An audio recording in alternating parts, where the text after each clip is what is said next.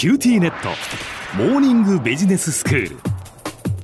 今日の講師は九州大学ビジネススクールで組織行動とリーダーシップ論がご専門の松永正樹先生です。よろしくお願いします。よろしくお願いいたします。先生今日はどういう話題ですか？前回少人数で付箋やホワイトボードを使いながらアイデアを出し合う通称ブレストという活動は実はいいアイデアを生み出すためではなく組織開発において重要なメリットをもたらしてくれるというお話をしました。そうですねなんかブレストっていうとねいいアイデアを出すためのものだっていうふうに思ってましたけれどもそうではないっていうことですよね。はい。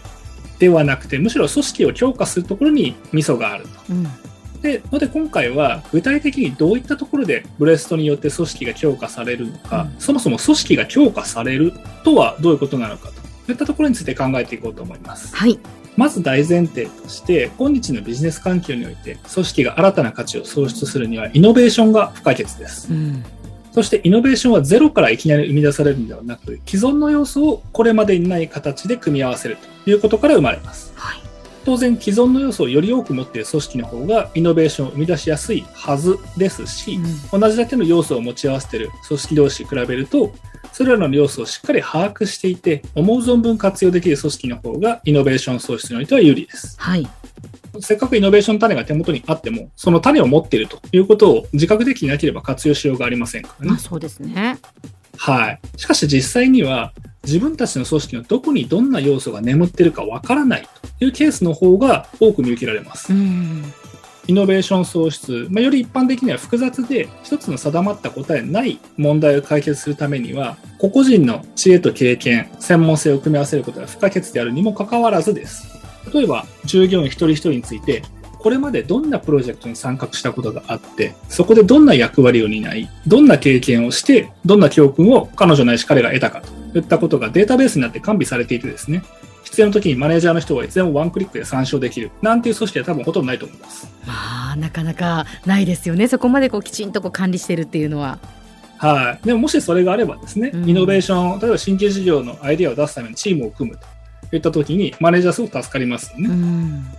で、これを解決してくれる鍵がブレインストーミングにあるということです。なぜなら前回も触れたように、ブレストをしていくうちに、メンバーお互いに誰がどんなアイデアを持っているかとか、あるいは〇〇というテーマ、分野に詳しいのは誰なのかといった相互理解を自然と深めていくからなんです。うんこうした知識共有、経営学の用語でいうナレッジシェアリングというのは、組織の課題解決力に直結します。はい組織が効果的なソリューションを生み出すためには、個々人が持つ知識やノウハウそのものよりも、誰が何を知っているかというのを周囲のメンバーが知っているというノウフーの方がはるかに重要だからです。うん経営学ではこの自分以外のメンバーがどんな経験、知識、えーそういうものを持っているかということに関する理解のことをトランザクティブメモリーと言います。はいトランザクティブというのはやり取りとか交換という意味があって、メモリーは記憶のことを指します。つまり A さんが自分で持っている知識やノウハウだけでなく、周りの B さんや C さんの知識、ノウハウを借りたり、交換したりして活用ができると、それはトランザクティブメモリーが豊かな状態である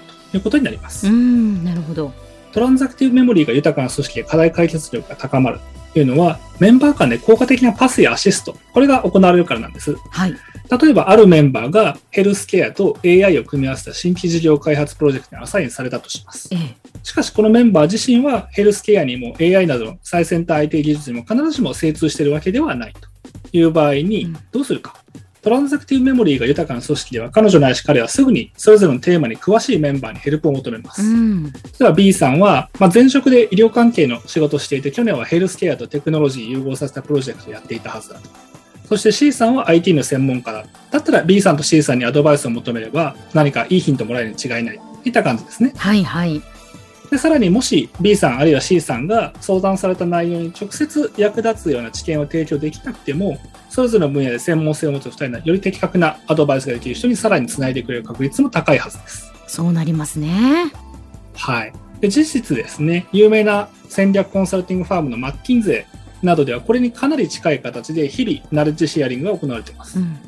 新しいプロジェクトにアサインされたコンサルタントの方ですね。まあ、もちろんご自身でその分野についてすごく調べるというのはあるんですけども、同時にマッキンゼー社内の専用の SNS みたいなものがあってですね、今こんなプロジェクトに取り組んでいて、X と Y と Z について事例だとかアドバイス探してますというふうに投稿します。はい。すると世界中のマッキンゼーのコンサルタントの方々がそれを見てですね、コメントだとか情報をどんどん書き込むんですね。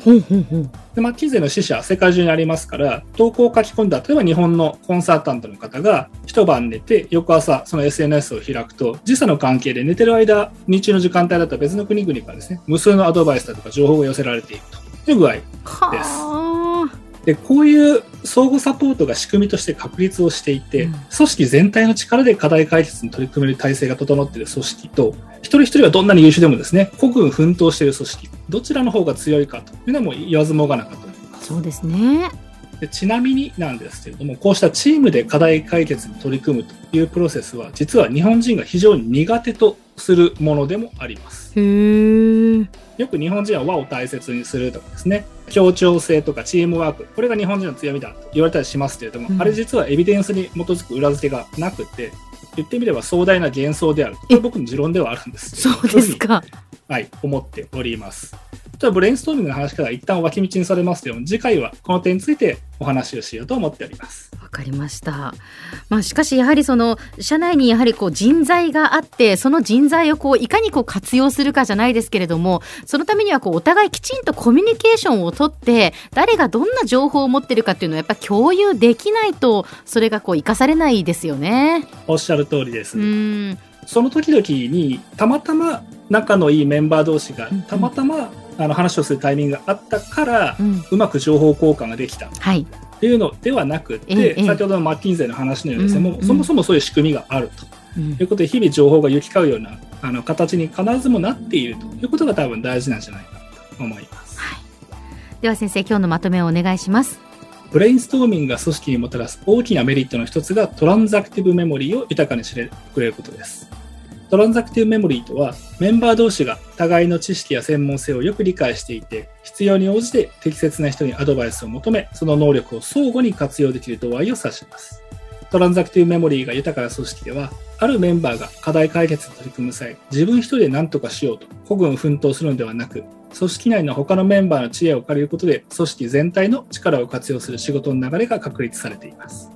今日の講師は九州大学ビジネススクールで組織行動とリーダーシップ論がご専門の松永正樹先生でした。どうもありがとうございました。ありがとうございました。